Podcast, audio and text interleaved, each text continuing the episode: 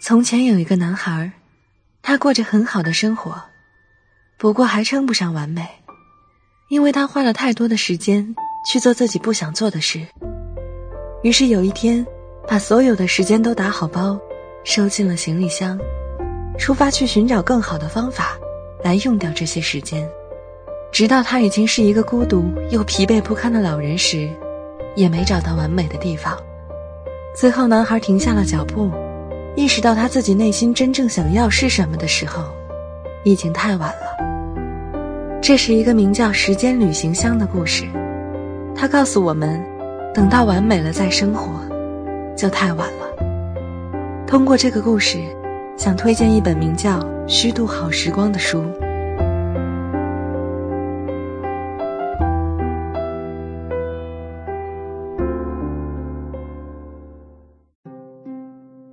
这个世界上就有这么一群人，他们生活在云南，在这个让人生活变得缓下来的地方，他们住起了一个个值得让人留恋的旅社，也住起了旅社里一个个鲜活的故事。有一个人，他像上面故事的男孩一样，想找个能让自己安心的地方。他从日本回来后，背着包去了苏州，不适应，到了北京。他感觉节奏很紧张，于是跋涉到昆明。火车站下了车，人来人往，还是觉得不安。他到了大理，终于有一点点放松的感觉，把背包从前面挪到了后面。几天后，他准备回家，去买牛皮画时，掌柜说前面还有个丽江，很不错。他说：“那我去一下就回来。”于是他深深的被这个地方吸引了。留了下来，并且开了一家客栈。还有一个人，江湖人称孙老爷子，他放弃名利，放弃一手创办的新周刊，一心沉溺在雪山脚下绿树中，在清风、阳光和鸟鸣声中构建了一个自己的旅社。李健、姚晨、韩红、李亚鹏、王菲、冯导等等名人纷纷而来。为他在玉龙雪山的蓝天下构建的精致世界沉醉不已。另外有一个人，他是纳西族，远嫁德国之后，由于思念家乡，她带着她的丈夫回云南看望老父母。这一回来，这位远道而来的德国女婿也就此留下，开了两家中式风格的旅社。他们精心的捯饬各个角落的描金浮雕家具，仔细的置放竹子。松树和白瓷花瓶，摆出古董来陪伴待客的好茶，给客人送上一本被遗忘的王国。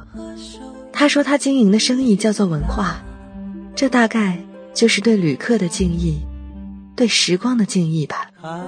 夜色渐渐朦胧，思念随秋正浓。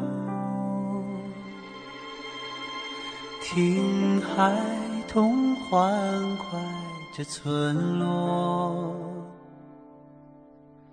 我独自惆怅了夜空。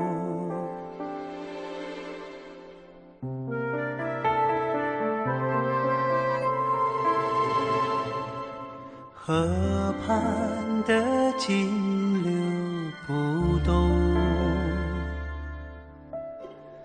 我不为芬芳。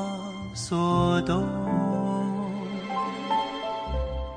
走过了流水人家，我的他一直在心中。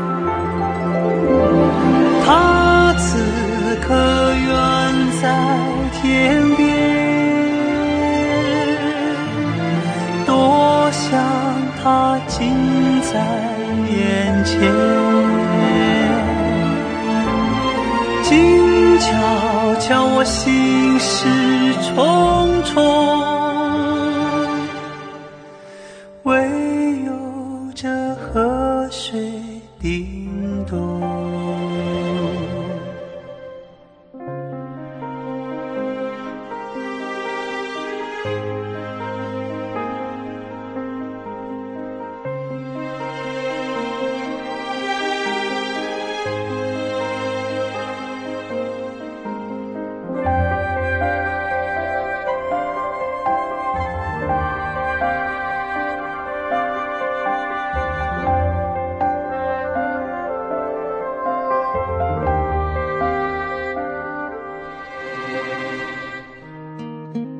而这个故事开始的地方，也就成为了故事延续的地方。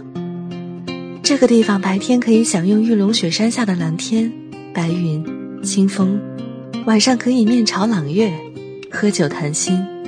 这个地方可以坐在宽大露台上，接受山风吹过身体，遥望白云茶山。这个地方也许有一张一进门就迎上来的灿烂笑脸，还有一杯来自大山古树的茶水。这个地方会让你一级又一级来到古城狮子山上，接受门前一对石狮子的欢迎，然后转身穿过一排翠竹，就进到另一番风情的古风庭院。这个地方也许可以穿过院子开门，就看见一整片宁静的洱海，看见海面与对岸的苍山在眼前绵延不绝地铺展开来。甚至还会在这个地方让你把自己当成旅社的主人，不仅自己去厨房取食，还在院子里招待来客。这些都藏在书里，藏在那些让人着迷的旅社里。那些你会诧异，居然有不收押金、不查房、有自己江湖规矩的旅社；那些院子里绽放樱桃树的旅社；那些窗台上铺满粉团花、桃花、海棠花、梨花。樱花、格桑花的旅社，那些能把身影与洱海一并收纳入镜子的旅社，那些躺在床上就能看见田野的旅社，那些有着佛祖安详表情、老旧浮雕画、正在生长竹子、池塘里漫游鱼儿的旅社，那些门口马儿甩动一下尾巴，时间再往前挪一步的旅社，丽江的旅社不缺柔软时光。缺的是愿意静心赏味的人。书里面的话并不书面化，而很生活化，因为它讲的即是生活本身。也许你会看到一个小朋友的留言卡片，上面稚嫩的写着：“我想做这里的老板娘，因为这里有狗狗，有猫咪，还有其他地方的小朋友，还有我最爱的火把节。应该相信，那最后呈现在旅社里的。”一定不仅仅是一个旅社，还有旅社创建人对生命的理解和对生活的感激。这儿的风吹得脸痒痒，这儿的水悠悠让人心静，鱼儿活生生的，远处的云轻飘飘的，院子里的回廊，云南的气息就潜伏在那些曲折的小路里。你会因为一个客栈选择去一个地方宅一段吗？为什么不呢？如果这个地方鸟语花香，茶点考究，房间里有让我好梦的睡莲熏香。这是大番茄传媒出品的《虚度好时光》，给我们带来一段关于云南和时光的故事。